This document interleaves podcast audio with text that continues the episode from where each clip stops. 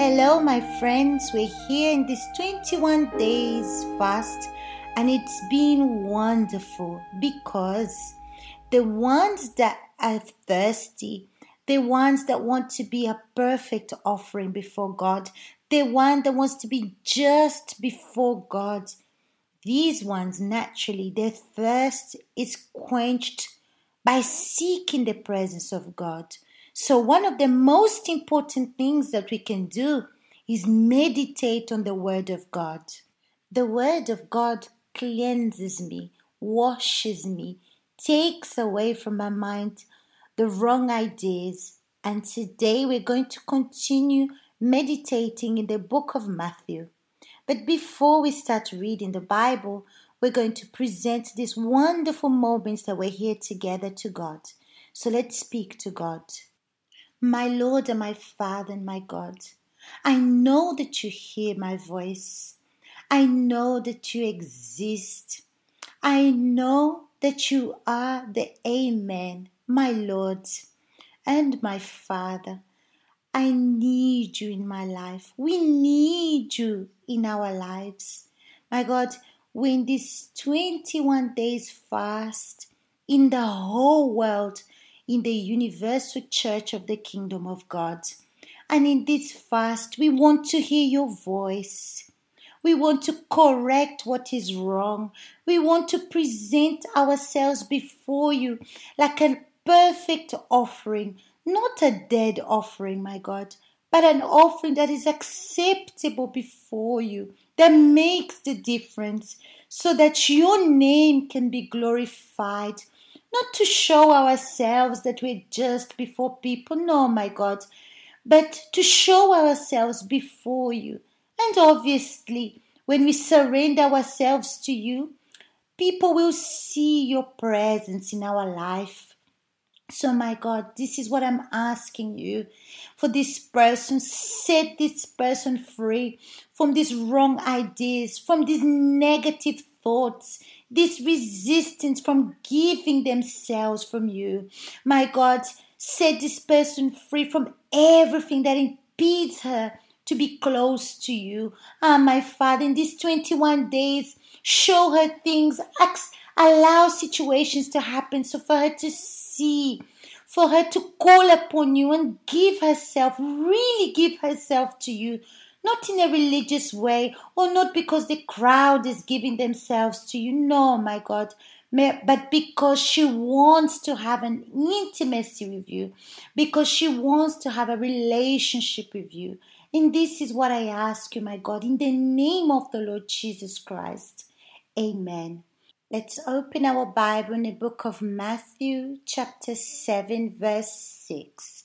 It says like this Do not give what is holy to the dogs, nor cast your pearls before swine, lest they trample them under their feet and turn and tear you in pieces. When I searched in the Bible about dogs, it said like the dogs ate flesh and meat, that the dogs lick everything. They don't have any discipline. They don't see anything wrong licking feet. They don't see bad in anything. And unfortunately, we have people like this in the midst of us. People that don't have limits, people that accept everything. They want to live their life the way they want. They take the day as it comes. And this person even says to herself, I don't see any problem in dancing with worldly music. I don't see any problem listening to funk and all this music that's not Christian.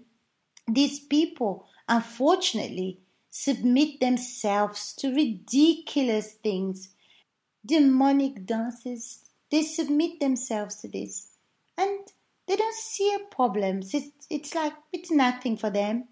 They think they can do this, they can do that. Oh, I can lie as well. But God knows, God understands. So the Bible says, and you saw, and if you read the Bible, when you meditate on the Bible, you see that God doesn't insist, He does not insist with people that wants to live in sin, people that want to do things the way they want to do, people that want to live in the flesh. No, but he has open arms for those that want to change.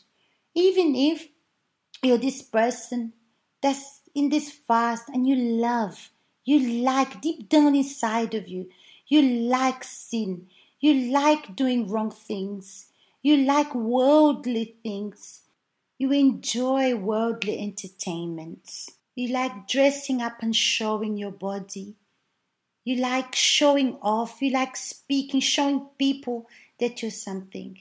So if you like this, I'm sorry, I have some news for you. The holy things are not for you, my friend. Let's be realistic. If you're not ready to give yourself to God, to leave behind your sin, so you're not apt for this fast. But now, if you say like this, I have loved the things of the world, I've loved sin, I've enjoyed the dirtiness of this world, but I don't want to be like this. I don't want to be sinning against God anymore. I want to hate the things of this world. I want to hate sin. I want to hate these bad things that I've been doing to displease God. So, my friend, you have the opportunity to speak to God, to express yourself to Him, not just speak to Him for Him to do magic, no, but you have to deny this sin. You have to leave this sin that displeases Him. And maybe you're studying, you're doing a degree because you want to achieve something in this world. But the environment where you're studying draws you far from God. So it's not convenient. It's not bad to study. It's not wrong to have your degree, but this environment makes you sin or draws you further away from God. And if you want holy things, you're going to have to sacrifice.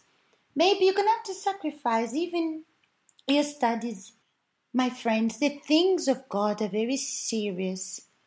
And if you don't make decisions and if you're not radical against sin, so because you want, you want to live in sin, you tolerate sin and you accept sin in your life. So, when he says here, do not give what is holy to the dogs, nor cast pearls before swine.